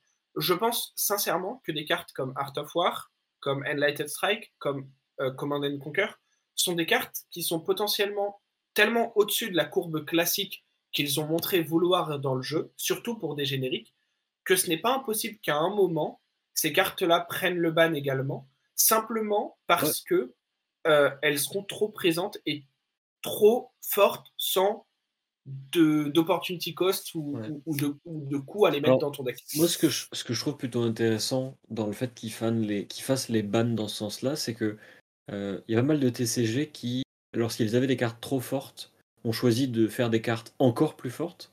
Mm. Là, ils ont plutôt tendance à vouloir faire l'inverse. Genre plutôt se dire, pour faire des cartes plus fun sur le long terme, on préfère bannir des cartes trop fortes, mais un petit peu anciennes. Du coup, c'est plutôt cool. C'est ce qu'on voit, euh, c'est ce qu'on voit typiquement avec euh, le, paragraphe où il parle du fait que Tales of Aria été trop push, d'un certain nombre de bans qu'ils ont fait depuis, notamment ceux concernant cette extension. Et c'est ce que je disais justement sur le fait que ça donne l'impression qu'ils veulent plutôt aller à l'inverse du power creep classique qu'on a, qu'on a tendance à voir sur les TCG. Et ce qui pour moi est une super bonne nouvelle parce que ça pouvait donner l'impression inverse ces derniers temps, étant donné que euh, on a eu Monarch avec des héros ultra craqués, puis on a eu Tales of Aria où les trois héros sont bons et on a eu des cartes extrêmement bonnes, dont une qui a littéralement été bannie avant sa sortie. Puis on a euh, Faye, Islander et Dromai qui sont trois héros qui sont relativement dominants surtout pour euh, Faye et, Islander euh, dans la méta actuelle. On a eu Starvo entre les deux dans Everfest, qui a été euh, un des plus gros changements de méta qu'on ait eu. Et du coup, c'est bien qu'on ait des bans et des informations et des discussions qui nous donnent l'impression de plutôt aller dans le sens on a envie de réduire un peu et de voilà on, on calme le jeu plutôt que l'inverse qui donnait un peu l'impression d'être le cas sur les dernières extensions. Ouais.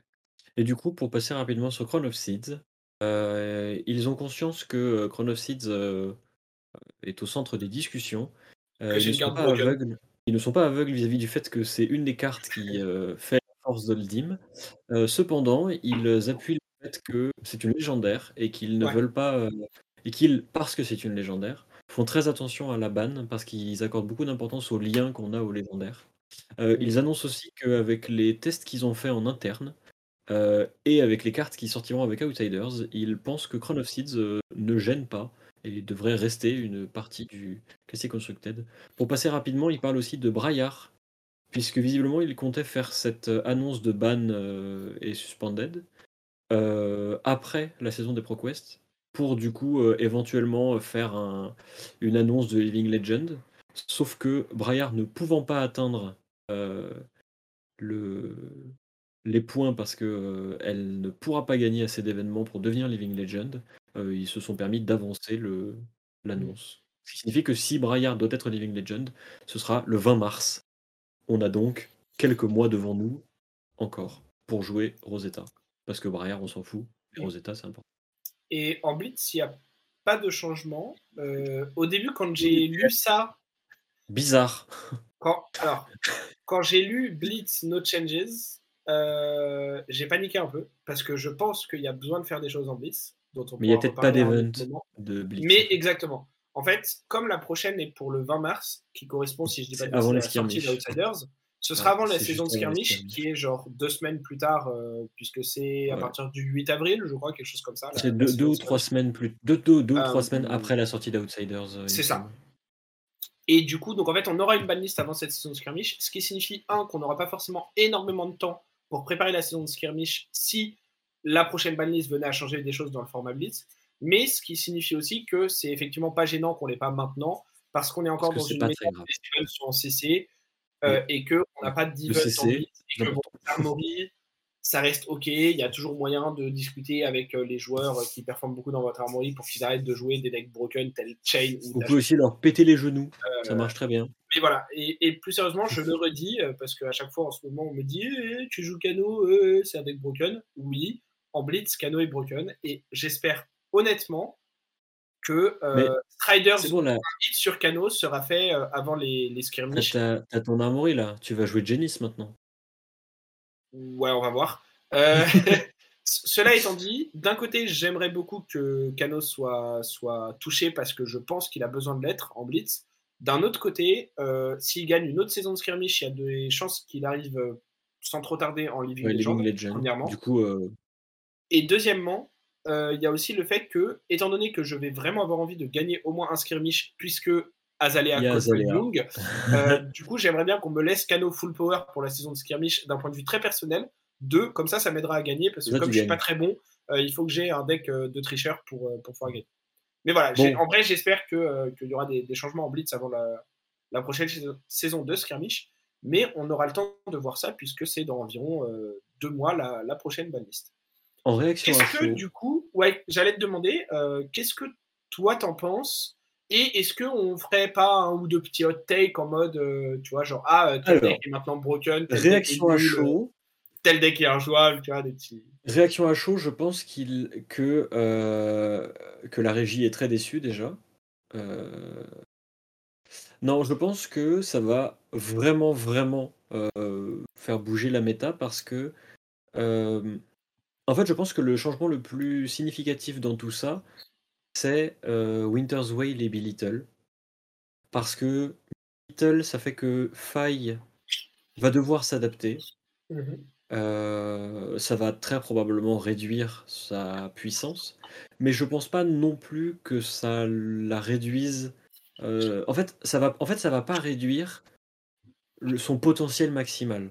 Mais par contre, ça va réduire sa consistance sur la longueur d'une game. Ce qui, à mon avis, va en faire un deck plus fragile et donc plus facilement ciblable. Et donc, euh, il aura moins ce côté, genre deck consistant à 30 dégâts tous les 3 tours. Alors. Euh, attends, j'ai fini. Pardon. Winter's Whale, vas-y, après, après je fais ça pas. Winter's Whale banni, je pense que c'est un autre changement, mais qui lui a un impact sur tous les decks qui se font juste check par Oldim. Dans le sens où euh, Winter's Whale associé à tout le panel disponible pour Oldim. Ça faisait qu'il y avait juste des decks qui ne pouvaient pas exister. Et euh, en lisant comme ça, je suis content en vrai de cette ban. Je sais que en vrai, cette ban list n'affecte absolument pas les héros que je joue.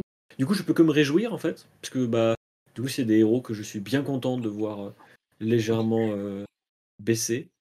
et à mon avis, le ban de et enfin la suspension d'amulette et d'hypothermia vont être intéressantes pour que Islander soit moins un héros euh, couteau suisse qui bat tout le monde, mais plutôt un héros euh, plus ciblé qui aura besoin de viser une méta et de s'y adapter dans un sens ou dans l'autre. Et du coup, ça, je trouve ça intéressant.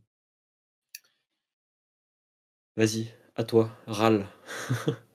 non, en vrai, je vais pas râler. Euh, je pense qu'il y a des trucs intéressants. En vrai, elle est bien cette banlist. Comme à chaque fois là, il y a des trucs cool. Non mais elle est sympa, je sais pas. Non, ça fait bouger les choses, j'aime bien. ok, à la fois elle est bien. À la fois, euh, j'attends de voir si Winter's Whale va vraiment être le ban qu'il fallait pour impacter Ultim. Parce qu'il a encore Chrono of Seas, il a encore un marteau s'il veut jouer les shields. Ouais, mais je trouve il a encore toutes les cartes dans son, dans son mainboard, etc. Mais Donc, depuis Pulse, Pulse et Winter's Whale, ça fait quand même. Ça fait quand même ça commence à faire beaucoup. clés pour sa consistance en fait. Genre, je pense que ça va toujours être un deck bien, mais juste, t'auras plus l'impression de juste te faire oblitérer parce que, bah, genre, la consistance de Lim, voilà. Je suis d'accord, mais. Euh, il y a Chronoseeds. Il y a toujours Chronoseeds, il y a toujours euh, Channel Electrigid, il y a toujours des bonnes cartes dans le deck. Il y a toujours sa capacité de héros qui est très forte. Il a toujours la possibilité de jouer des shields qui sont très forts. Donc voilà, je ne je, je dis pas que ça va pas impacter. Je pense d'ailleurs qu'il y a de fortes chances, en tout cas au début, que la plupart des gros joueurs s'éloignent de Holdim à cause de ce ban et que du coup on le voit moins. Jusqu'à ce que peut-être à un moment on le, on, le, on le, revoit et qu'il revienne, euh, mhm. voilà, et qu'il reprenne, euh, et, et reprenne sa place. Euh, Amulet of Ice et Hypothermia, je pense que c'est totalement justifié. Je pense que Amulet of Ice et Hypothermia touchent aussi pas, enfin, en collatéral un petit peu Oldim et Lexi. Et Lexi également, qui avait vraiment besoin d'Amulet of Ice pour gérer les match-up contrôle notamment. Cela étant dit, ce qui est assez amusant, c'est que Amulet of Ice et Hypothermia, euh, Oldim s'en branle, parce qu'en fait, s'il les jouait avant, c'est parce que c'était des bleus Ice. Comme il a pu Winter's Whale, on s'en branle. Il a moins de On s'en fout. C'était des bonnes cartes, tu vois, mais. là où je trouve que. Enfin, là où je suis. Je comprends Amulet of Ice par rapport à sa force. Là où je suis un peu déçu, c'est que, comme tu disais, Islander était un deck qui était un peu couteau suisse et qui pouvait gérer un peu tous les match-ups. Et Maintenant, ça va être moins le cas, a priori. Mhm. Et ça, je suis ah, un peu déçu. En fait, ça, je suis un peu déçu si ça arrive parce que mes decks préférés dans le jeu, ça reste les decks mid-range, mhm. en règle générale. Oui, les decks avec lesquels tu peux avoir plusieurs points de jeu, lesquels en fait. voilà, les decks avec lesquels tu peux t'adapter, les decks avec lesquels tu peux trade, bloquer avec des cartes, jouer des cartes, t'adapter à chaque main, à chaque turn cycle, etc. Et j'ai peur que Islander, du coup, comme tu le disais, doive aller un peu plus à l'extrême dans un plan de jeu et faire des choix qui lui enlèvent un peu de cette flexibilité et de ce côté très mid-range à jouer pour gagner un turn cycle. Et c'est ce que j'aimais beaucoup quand même dans le perso et je pense que c'est ce qui était intéressant avec. Donc faudra voir. Euh, B-Little, pour le, pour le dernier ban, du coup, je sais pas trop quoi en penser parce que à la fois je pense que c'est très bien que B-Little soit ban dans un contexte générale du jeu. Parce que, comme on l'a dit, la carte, elle break un peu certains fondamentaux. Euh, la carte, elle est extrêmement forte. Euh, est-ce que. Voilà. Maintenant, exactement. Je ne sais pas si c'est le bon moment pour le faire parce que, ah, certes. Moi, je trouve que c'est le bon moment. En fait, on, on, enlève un peu de pouvoir au deck Ice à côté. Mais là, pour moi, le problème, c'est que sans Belittle, Fai n'a quasiment aucun moyen de battre de manière consistante les decks Ice. Mhm. Et il a toujours autant de moyens pour battre les autres decks aggro en faisant la race et pour mettre des Art of War. Et comme tu disais, à faire de manière mais consistante. pas d'accord. Des, decks à, enfin, des tours à 20, 30 plus. Little, c'était les ressources dont tu as besoin pour compenser les tours un petit peu mous. Parce qu'en vrai, Faille, c'est quand même un deck qui euh, joue un tour sur 3. Genre, en termes de. de par rapport aux autres decks aggro, non. à chaque fois que. Il y a des. Pour que Faille fasse correctement les choses, tu besoin de prendre deux tours off avant de faire vraiment n'importe quoi. T'as des decks aggro, ils font n'importe quoi une fois par game. Ou alors ils font beaucoup moins, mais juste plus longtemps. Et ce que je me dis, c'est que Belittle, c'était la carte qui, qui permettait à Faille de tout le temps, même quand il a une main moyenne, de faire des dingueries, tu vois. Et là, je vois moins Faille faire ça. Je suis. Non, mais ça fera toujours des dingueries, oui. En vrai, je suis pas du tout d'accord avec ça, mais... En fait, en fait, alors, deux trucs. Le premier, ça va éviter le fait, enfin, le fait que Belittle shuffle comme jamais le deck, ça fait que pitcher un Art of War, faille, il s'en branle. Bah ça sera plus le cas du coup. Parce qu'un Art of War pitché, t'es sûr qu'il est au fond du deck. Pareil pour les Spreading Flames. Euh, tu as ce côté, les ressources d'énergie potion qui permettent de compenser des mains moyennes, euh, bah il n'y a plus. En fait, ça va faire que euh, Faille va être puni par des mains moyennes, comme devrait l'être un deck aggro. Et que Billy Little compensait. Et en fait, c'est aussi dommageable pour le deck que c'est bénéfique que ça s'en aille, en fait. Genre, c'est que, en fait, je suis pas, je suis pas mécontent que ça s'en aille, et en même temps, je suis un peu triste pour les failles aussi, parce que c'était une des armes qui rendait le deck cool, tu vois. Ouais, je suis, je suis pas sûr d'être d'accord, mais je pense qu'il faudrait trop longtemps pour cet épisode pour qu'on en débatte. Mais je pense aussi que, le deck arrivera à retomber sur ses pattes et à trouver des armes pour battre les decks aggro. Déjà parce que les decks aggro vont quand même être vachement moins désagréables. Je pense notamment à Uldim plus qu'à Islander, parce que Les decks Ice du coup. Les decks Ice plutôt que les decks aggro. Oui, Ice, j'ai ma langue à fourcher. Les decks Ice du coup. Parce que Islander va probablement toujours beaucoup faille, probablement même plus qu'avant.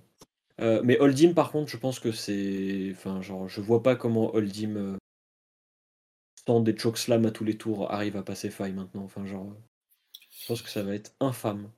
Ouais, ça va être, ça va être beaucoup plus compliqué. Après, euh, après enfin voilà, moi encore une fois, je pense que Belittle changeait pas énormément de choses dans, dans les match-up aggro de manière générale et que on pourra la remplacer par d'autres choses qui feront tout aussi bien le taf, peut-être sur un, un spectrum différent, mais qui seront je pense que tu sous tout aussi efficaces. L'efficacité passive de Belittle Minoism. Non, mais c'est très strong, c'est pour ça que c'est banni, c'est très strong. Mais je pense que là où, là où ça brillait vraiment pour faille, en termes de plan de jeu, de pourcentage de win rate, de ce que ça pouvait apporter, tout ça, c'était contre les decks Ice. Et je pense que c'est là où ça va être le plus pénalisant pour lui de ne plus les non, parce que je pense que tu vois, tu vois le spectre euh, de manière réduite. Genre, parce que ça fait des ressources, contre les Ice, c'est bien. Mais moi, je pense que le fait que contre les decks aggro, tu puisses réduire ton compte de parce que tu joues si bleu sous la forme de Belittle, bah ça là, c'était un des trucs qui fait que Faye était toujours devant les decks aggro. Parce que t'as pas besoin de ressources dans ton deck en fait. Parce que tes ressources, c'est des cartes offensives. Et ce truc-là, là, ce petit détail de consistance qui fait que ton deck il est à 80% agressif et 20% ressources. Alors que les autres decks aggro, ça va être 40% ressources, 50% ressources pour certains. Genre, Ouais, mais tu vois, par exemple, par exemple, par rapport au fait de remélanger et d'avoir des, des, ressources euh, contre les decks aggro, tu peux juste dire, bah, on va tout le temps jouer sur Ness, qui en plus fait des onites, euh, enfin bloque des onites contre les decks aggro, et on va jouer euh, Flame, Wall, Flame Call Awakening, on va pitcher 1 pour le jouer, comme on aurait pitché 1 pour jouer Belittle si on n'avait pas de bleu de, de, base, et si on a une bleu de base, notre tour il est déjà bien. Et ensuite, on va juste aller genre récupérer une Phoenix Flame, la pitcher pour Furnace, on a deux ressources, on active Amberblade. Ouais, mais ça, ça me gêne moins. Ça, ça me, va être, ça va être, En fait, ça va être moins efficace, mais je pense pas de beaucoup et je pense pas que ça va vraiment genre changer et impacter de beaucoup le match-up aggro. Ça va forcément l'impacter un peu parce que Belittle c'est une carte qui est très forte et que c'était dans le deck pour une raison, genre nécessairement euh, la carte elle, elle était jouée pour une raison et voilà. Mais en fait, le truc c'est que à partir du moment où le deck avait d'autres forces et que c'est pas grâce à Belittle qui battait les agros, de mon point de vue, je pense que c'est pas là où ça va être très impactant. Et par contre, là où ça va être impactant, c'est contre les decks Ice, potentiellement. Et du coup, ça refait un deck de moins qui va aider à check les decks Ice potentiellement. Et ça fait du coup mais un tu vois, triangle qui va peut-être être différent. Me choque pas que Faye arrive plus à battre les decks Ice. Parce que pour moi, c'était dans l'ordre des choses que Faye soit battu par les decks Ice. Alors, je suis d'accord avec toi, mais il faudra voir ce que ça donne en termes d'impact de méta. C'est euh, Je pense, je pense à quel point ça change des choses dans, dans des rapports je pense que le, Je pense que le niveau global va légèrement baisser. Et je pense que ça va faire comme, comme quand Starvo a été banni. Enfin, comme quand Prism a été banni, en fait. Il va y avoir ce côté bah du coup tu as des machins qui ne pouvaient pas jouer, qui vont arriver par derrière et qui vont faire bonjour. Genre Dash, on n'en parle pas, hein, mais là, là, Dash, là, là, elle se régale. Parce que son match-up aggro, il va pas fondamentalement changer, sauf que Faye sera légèrement moins consistant. Elle a plus peur d'hypothermia contre euh, Islander, donc c'est gratos. Et Winter's Whale qui est banni, ça va rendre sa vie vachement plus facile quand elle a besoin de jouer contre Holdim. Mm. Parce que en vrai, ça va rien changer pour elle. Juste, euh, bah, elle aura même pas à se soucier d'un frostbite. C'est-à-dire qu'elle va pouvoir recharger ses items comme jamais et elle fera sa vie dans son coin. en vrai, je trouve que je trouve que Dash va être et pas meilleur, juste genre plus stable. Euh, mm. Moi, je trouve cool cette belle liste. J'aime bien.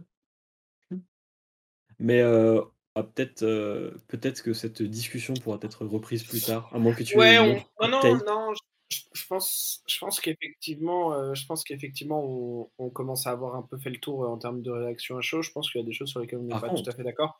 Je pense que c'est très dur aussi de, de vraiment se projeter et, d'intégrer. Euh, ah, je, pensais que c'est marrant. L'exercice, c'est marrant. Je, je, vois, je, vois Knight qui, qui, met, qui met des messages en parallèle pour dire Oh là là, euh, ce dont il parle, ils savent pas de quoi il parle. Oh là là, Belittle, c'est broken parce que ça fait ça, ça, ça. Euh, les lignes qu'il présente, je suis en mode ok, mais il faut qu'il ait genre spécifiquement trois cartes en main. et enfin, genre, s'il a trois autres cartes, son deck est tout aussi bon contre les match-up aggro. Mais bref, c'est lui le pro, donc je lui fais confiance.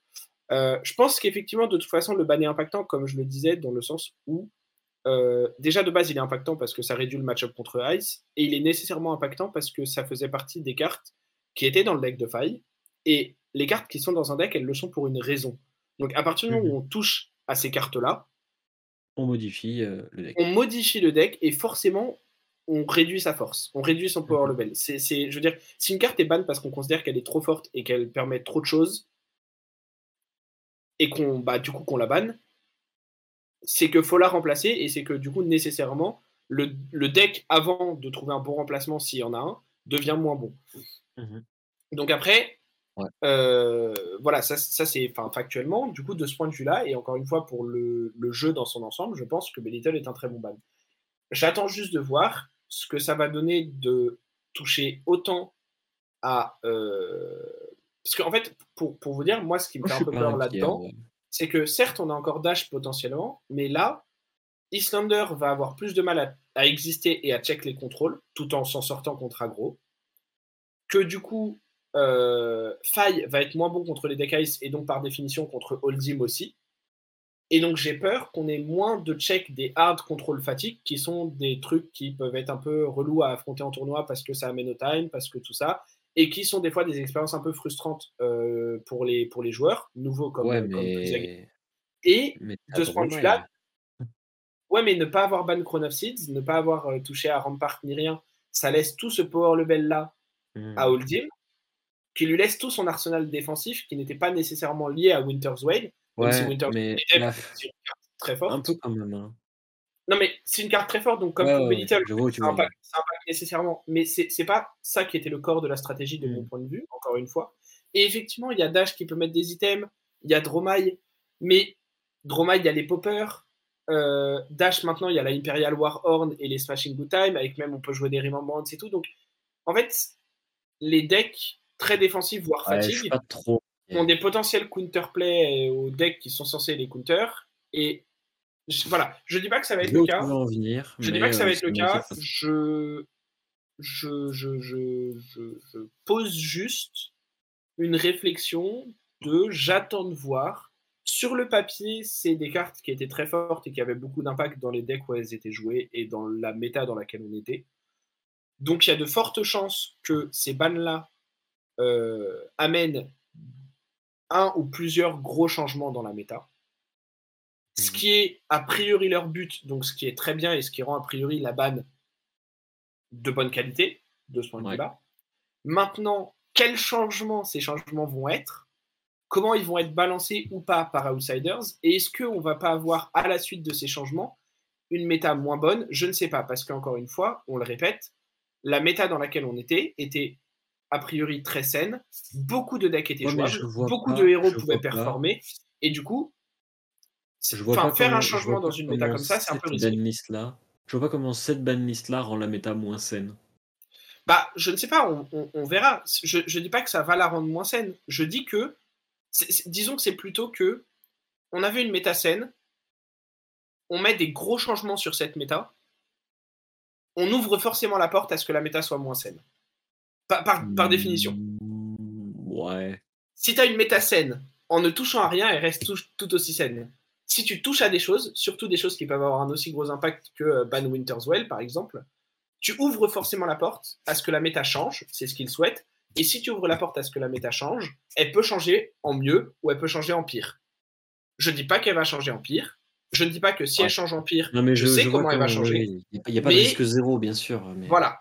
Il n'y a pas de risque zéro, donc globalement, je suis d'accord avec toi. C'est plutôt une banlist qui a l'air bonne. Je suis plutôt content. Mais Chrono Seeds n'est pas dessus. Mais si, ils y disent qu'ils veulent pas bannir Non, une non, légendaire parce que les gens les oui, aiment trop. non mais donc est toujours dans le jeu. Donc Chronopsys est toujours est toujours légal dans le jeu. Ouais, ouais, ouais. On, on met un ban euh, qui pour moi va avoir beaucoup d'impact dans, dans certains match-ups pour faille et ça peut empêcher des checks de se faire. On va voir. Ceci étant, si vous avez des avis sur cette ban list, des retours qui puissent être euh, constructifs ou absolument pas constructifs, vous pouvez les faire en commentaire. Euh, nous nous ferons un plaisir de lire euh, tous ces délicieux joueurs de faille faire ouin ouin, j'ai pu Little au secours. En vrai, en vrai, je À commencer par notre je voyais- régisseur. Je voyais un truc, je voyais un truc qui a été écrit bah, justement par notre régisseur.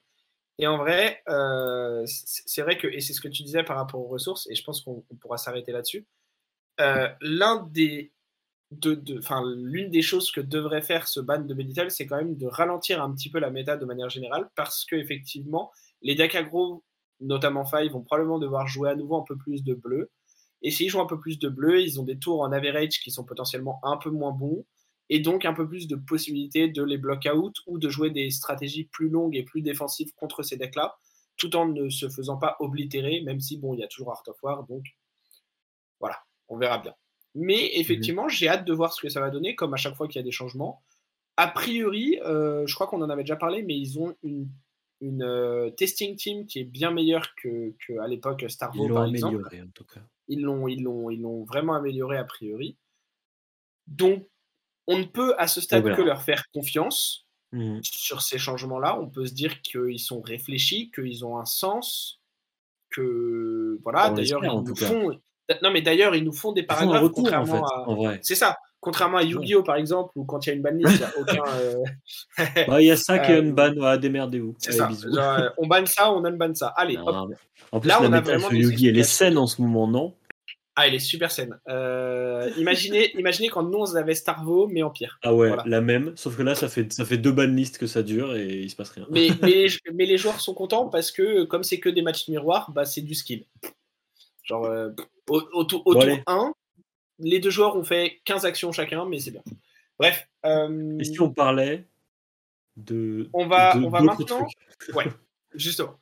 Euh, donc voilà un peu notre, notre avis euh, à chaud qui, qui, du coup a duré un, un petit peu longtemps, mais je pense qu'il y avait, il y avait des choses à dire parce que c'est quand même des changements assez notables. Euh, En fait, si la banlist était tombée avant qu'on entame l'enregistrement de l'épisode, l'épisode aurait probablement été plus court, on serait peut-être moins Ouais. sur les ProQuest, tout ça, tout ça. Mais c'est vrai que. euh, c'est-à-dire que le, là c'est dépendant et on révélant. dit bon on va y répondre. pendant euh, qu'on raconte notre vie, C'est on ça, on dit, va y ouais, réagir. On va pas s'arrêter. C'est marrant. Et voilà, et effectivement, euh, effectivement, je pense que c'était important qu'on en dise des choses parce que, enfin, même nous en tant que joueurs, euh, ça va impliquer des changements euh, dans ce qu'on va pouvoir jouer, tester, dans ce qui va être fort et tout. Donc c'est ça va rien changer pour moi, vraiment. Dromai, même Si, énergie. non mais toi, ça va changer. En vrai, ça va changer les trucs parce que Ah si, moi ça va changer si mes est moins, si Faille est moins représenté et qu'il n'y a plus Hypothermia contre Islander, toi a priori t'es content. Ce qui fait Ah ouais. que si Dromai est content et, et encore plus viable qu'avant dans une méta, moi je suis pas content parce que mes decks ne sont pas viables contre Dromai, etc. Et je vais etc. probablement recommencer à mettre des remembrances. Parce que du coup, si Dromai est vachement mieux, Remembrance, c'est la carte pour battre les Dromai. Mm. Voilà. Secret deck comme ça. Dans le miroir, Remembrance, c'est trop Ouais. fort. En tout cas, euh, voilà. Donc, on vous a fait ces petits retours à chaud. Euh, Dites-nous euh, dans les commentaires euh, ce, que, ce que vous pensez de, de cette banlist. Euh, je pense que, je pense que voilà, ça va apporter du changement et c'est a priori ce qu'ils voulaient avec cette banlist. On verra quel changement, mais, euh, mais ça promet d'être d'être intéressant euh, à minima. À minima, ce sera Mhm. intéressant. Sur ce, je crois que Pipiu, euh, sur les derniers épisodes, on n'avait pas eu de decklist de ta part, notamment parce qu'en en fait, on avait déjà des deck tech Bah, c'était ou des focus, des deck check ou, euh, lors de nos, de nos main topics, puisqu'on faisait des focus effectivement sur, euh, sur un héros. D'ailleurs, euh, j'ai, j'ai- je n'ai pas parlé euh, au, au départ de l'épisode, mais euh, pour l'instant, du coup, comme la saison de ProQuest va toucher à sa fin, même si on sait qu'on n'a pas fait tous ces, ces héros-là, enfin tous les héros qui étaient méta ou même tous les héros du jeu, euh, ne vous inquiétez pas, on, on- on va pour l'instant mettre un peu en pause ces, ces épisodes focus parce que ça a moins de sens pour nous d'en faire alors que la saison se, se termine ou est terminée. Mais c'est un Mais concept que vous aimez faire, que a priori vous, vous avez apprécié aussi. Donc on en refera. euh, Enfin voilà, soyez-en sûrs, c'est un truc qui Mhm. sera amené à être, à, à- être repris euh, sur la chaîne. Voilà. Et du coup, si je ne dis pas de bêtises, la, la deck tech que tu as, euh, du coup, euh, pour le, le retour de, de, cette chronique, c'est un truc bien aggro, bien débile. Alors, ce qui est amusant, c'est que. Et euh, c'est boum boum. Ouais, l'idée originale de ce deck ne vient pas de moi. mais la première fois que je l'ai affronté, c'est qu'en croissant juste au-dessus de moi, là, a dit Tu veux pas jouer genre t'essaies de me fatiguer et j'essaie vraiment d'être aggro alors qu'il jouait Dash et que je jouais Dromai. Et là, l'item qui sort au début de la partie, c'est Hyper Driver. Et là, quand il commence à bannir des crankshafts et à mettre des marqueurs sur ces Hyper Driver et à faire des jump start et faire des maximum velocity sortis nulle part, j'étais en mode Oh, mais c'est trop cool! Voilà. Et du coup, c'est Ouga Booga. Euh... ah, c'est vraiment Voilà. Donc, euh, le, plan, le plan de base, vraiment le, la ligne euh, au départ, c'est on veut booster plein de fois pendant le tour. Du coup, il y a pas mal de cartes qui vont utiliser le fait qu'on ait boosté plusieurs fois pendant le tour. La première, c'est évidemment Maximum Velocity. La seconde, c'est évidemment plus Wave Harpoon. Et on a aussi le Plasma euh, Barrel Shot, qui pour le moment est en test. Je ne sais pas si c'est fondamentalement mieux qu'un Abbey Blaster. Je pense que c'est le cas, mais je vais expliquer pourquoi. L'idée, c'est que, comme on est en blitz, il n'y a que 20 points de vie à faire tomber. Donc on veut aller vraiment très très très vite. Mais en fait, on veut y aller de manière un petit peu subtile, dans le sens où la théorie derrière le deck, c'est on veut jouer un tour sur deux, littéralement contre tout le monde. Ce qui signifie qu'en fait, euh, on va commencer la partie avec Hyperdriver. On veut utiliser le fait que Crankshaft et Jumpstart euh, soient améliorés parce qu'on joue des Hyperdriver. On veut utiliser le fait qu'on va avoir pas mal de zéro cost qui boost, qui du coup nous donne une ressource pour jouer des cartes comme les Hyper Hit et les Plus Wave Harpoon. Et du coup, c'est un ensemble de cartes comme ça, de petites engines qui facilitent, en théorie, euh, la mise en place d'une maximum velocity ou d'un gros tour avec 3-4 euh, boosts. Euh, du coup, l'idée, c'est théoriquement, dans votre main de départ, si vous commencez, vous devriez avoir 6 items, dans le sens où, Hyperdriver étant déjà en jeu, vous avez 2 Spark of Genius, 2 Core, 2 Pounder. Donc, les maths disent vous avez 42% de chance d'avoir un deuxième item, enfin de commencer la partie avec un deuxième item, ce qui vous donne un sacré avantage. Le reste du deck, c'est boost, boost, boost, boost, boost. C'est-à-dire que quasiment sur toutes les cartes, il y a marqué boost en fait. Toutes les cartes du deck sont des cartes mécano. Euh, donc euh, Foundry Earth fonctionne à fond. Et, euh, et le deck veut. En fait, la théorie derrière le deck, c'est vraiment genre si vous commencez, vous allez vouloir charger Plasma Barrel Shot, aller chercher un item, Arsenal une rouge, prendre la sauce euh, au tour d'après, et ensuite envoyer un tour tellement violent que l'adversaire il est obligé de mettre sa main pour bloquer. Et on enchaîne. Et après tu t'arrêtes plus normalement. Et euh, Hyperdriver et les crankshafts te permettent en fait de jamais perdre ton Hyperdriver. Euh, T'as des items qui peuvent revenir après. Et euh, en gros le deck met la pression comme jamais. je l'ai un petit peu testé vite fait sur Feltable. Le feeling marche bien. Il y a un monde où les crankshafts, euh, pas besoin d'en avoir 6, parce qu'en fait, on veut pas que la partie dure si longtemps que ça. Donc en fait, peut-être que 4 suffisent. Euh, peut-être que le panel d'attaque euh, peut être légèrement modifié pour privilégier plus d'attaque à 1, genre des hyper hit ou des speed impact. voilà. Donc pour le moment, c'est la première itération du deck. je pense que c'est marrant à jouer. Je pense qu'il ne faut pas s'attendre à ce que ce soit la version la plus efficiente de Dash. Euh, mais euh, j'aime bien l'idée. Voilà. Et dans le side, on a euh, des armes pour avoir Arcane Barrière dans le cas où c'est pertinent. Et j'ai mis du Spell Void parce que je pense que le match-up contre Kano, pas besoin de mettre de l'Arcane Barrière. On veut pas pitcher. En fait, le deck est assez léger en termes de ressources en vérité, puisque pas mal des cartes qu'on considérerait de ressources, en fait, on préfère les jouer plutôt que les pitcher. Du coup, mmh. Il y a un petit peu d'AB, mais Spellvoid est là pour absorber un gros truc d'arcane. Voilà, c'est la théorie. Je pense que je l'éprouverai bah parce que le deck me plaît bien. Il a des arguments qui se défendent. Bah franchement, ça a l'air assez sympa. Moi j'ai joué une liste un peu similaire comme tu disais en CC qui était très cool à jouer. Il y avait un bon, bon feeling sur le fait que des fois tu joues des tours sans pitcher alors que tu joues 3 ou 4 cartes. Enfin, ça, ça bourrine. Hein. je pense que, comme tu n'aimes pas pitcher avec ce deck, si tu es premier, tu joues Plasma Barrel Shot. Parce que tu peux Et si tu es deuxième, si tu, deuxième, tu, joues probablement un habit.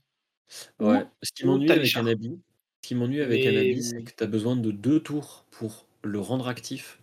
Et si tu as fait deux énormes tours, c'est tu, tu peux enfin genre je manque probablement de tests pour déterminer clairement si l'un Mm. est mieux que l'autre.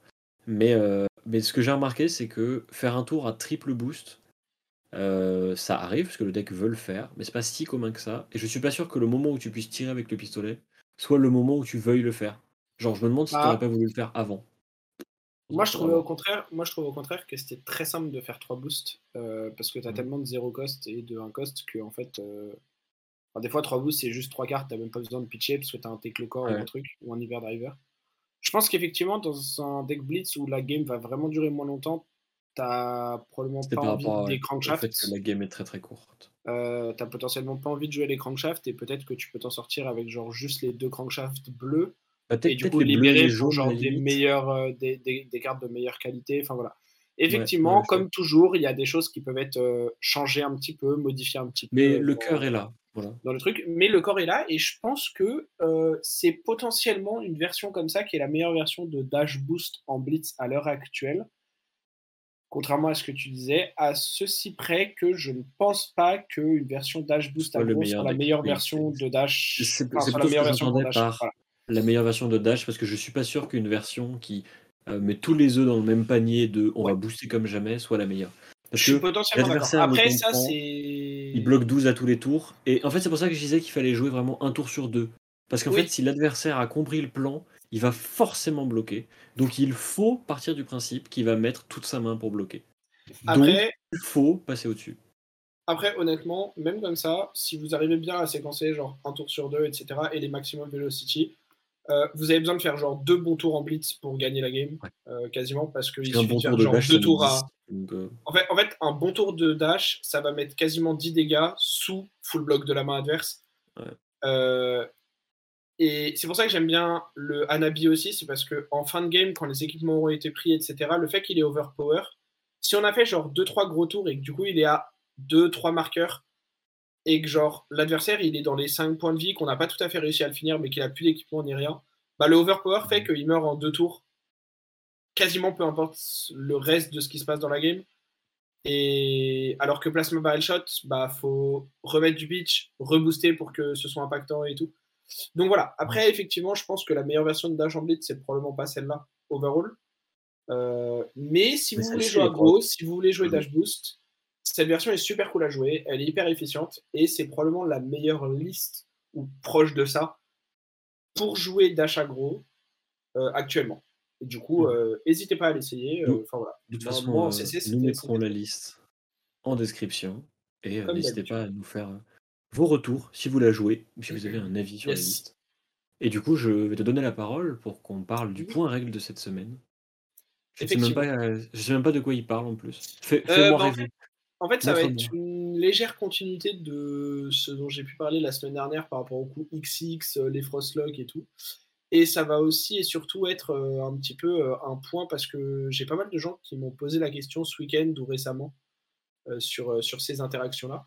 Et en fait, on va simplement parler des cartes qui ont un coût additionnel ou un coût supplémentaire à payer lorsqu'on les joue et de comment ça se passe lorsqu'il y a des Frostbites. Euh, Frostbite, du Ah. coup, c'est une carte qui ajoute un coût additionnel d'une ressource euh, lorsque on doit jouer une carte ou qu'on paye une euh, activity d'ability. Euh,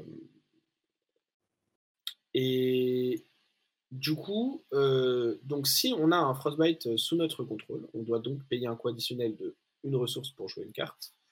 Et on va maintenant prendre, par exemple, euh, je crois que les exemples qu'on a, c'est Rise Above et peut-être Cashin. Euh, je ne veux pas mettre en porte-à-faux la régie, mais je suis sûr qu'on a Rise Above et voilà, on a Cashin. Parfait. Donc pour les gens sur, euh, YouTube, vous, pouvez voir les images. Donc Cashin, qui est une carte qui normalement coûte 4 ressources et qui dit vous pouvez détruire 4 copper ou 2 silver ou 1 gold que vous contrôlez au lieu de payer le coût en ressources de Cashin lorsque vous jouez Cashin, vous piochez deux cartes. Euh, et donc, lorsqu'on a une carte comme ça, j'ai des gens qui m'ont demandé, mais du coup, si on décide à la place de payer son coût en ressources de détruire des trucs, euh, bah, le coût en ressources, ça devrait être 4, plus 1 du Frostbite 5. Donc maintenant, en fait, on détruit deux trucs, deux silver à la place, ou un gold, ou on s'en fout. Et on paye pas les 5 ressources, on paye 0. Trop bien, c'est super. On a cheat le jeu, on a break le jeu, génial. Sauf que non. Euh, pour comprendre comment ça se passe, c'est très simple. En fait, lorsque vous jouez une carte, euh, vous allez setup le cost en ressources de la carte. Vous allez setup, euh, enfin, vous allez annoncer si vous décidez d'utiliser un coût additionnel. Puis, on va calculer les augmentations de coûts. Puis, on va calculer les diminutions de coûts. Donc, dans le cas de Cashin, par exemple, vous allez jouer Cashin, annoncer que vous souhaitez payer le coût additionnel de détruire des trucs vous allez détruire ces trucs pour jouer cash puis vous allez devoir pitcher au moins une ressource pour payer le coût additionnel du Frostbite, qui s'applique quand même, peu importe le mode que vous choisissez pour, euh, enfin le, mode de, coût de, de au départ. C'est pareil avec une carte comme Rise Above, euh, par exemple, qui coûte deux ressources au départ et qui, euh, au lieu de payer les, ressources, vous pouvez mettre une carte de votre main sur le dessus de votre deck. Mais en fait, dans ces deux cas-là, on se retrouve sur une carte qui a un coût additionnel qu'on set. Donc on set le fait de ne pas payer des ressources au départ, mais de faire autre chose. Puis on check les augmentations de coûts. Puis on check les réductions de coûts. Là, il n'y en a pas dans notre exemple. Et enfin, on paye tous les coûts. Et donc, euh, on paye ce coût de ressources du Frostbite, même si on ne paye pas les coûts de ressources de base de la carte. Le troisième exemple, si Night Crash en a un, je ne sais plus si euh, je l'avais demandé ou pas. Parfait, mais quel génie ce régisseur. C'est avec Unlighted Strike, euh, qui est légèrement différent, puisque Unlighted Strike signifie non pas comme coût euh, alternatif, mais comme coût additionnel de mettre une carte de votre main sous votre deck. Et en fait, ça fonctionne de manière similaire, c'est-à-dire que vous allez mettre la carte sous votre deck depuis votre main et vous allez également payer le coût additionnel du Frostbite qui est de une ressource. Euh, là encore, le fait de payer un coût additionnel inscrit sur la carte ne va pas changer, que vous devez également payer celui du Frostbite. Et donc, vous allez devoir payer une ressource quand même. Voilà. De toute façon, si vous avez euh, toutes ces étapes et toutes ces précisions, euh, c'est des choses qui sont précisées. Si vous prenez les compréhensives rules et que vous avez la chance de lire l'anglais, mmh. c'est détaillé dans les étapes de lancement d'un sort. Ouais. et toutes ces étapes-là, c'est écrit noir sur blanc comment ça marche. Et en vérité, les avoir lus une fois vous fait assez facilement comprendre toutes les interactions un petit peu tricky liées aux coûts alternatifs, aux coûts additionnels, aux réductions, etc., etc., euh, qui pourraient survenir pendant vos parties. Voilà. Yes. Et du coup, euh, sur ce, euh, on va euh, mettre fin à ce petit épisode qui a été un peu, un peu bouleversé par la sortie. Qui n'est pas, si petit que ça, du coup. D'un article qui n'est pas si petit que ça, effectivement, et qui n'a pas du tout été ce qu'on avait prévu au départ, parce qu'il a, il a, eu l'impact d'une sortie pendant l'épisode. Mais voilà, on a, on de, réagir à chaud, et du coup, en fait, ça nous a permis de faire un petit peu ce qu'on avait prévu au départ, donc c'était plutôt mmh cool. Du coup, euh, du coup, voilà, je sais pas si toi, tu as, des dernières choses à dire, mais euh, sinon. Non, enfin, si, abonnez-vous. Euh, merci d'avoir écouté. Et la semaine prochaine. Yes, bah voilà, parfait. Voilà. L'outro de Dingo. C'est tout pour nous. Au revoir à tous. Salut, salut. Et à la prochaine. À la prochaine.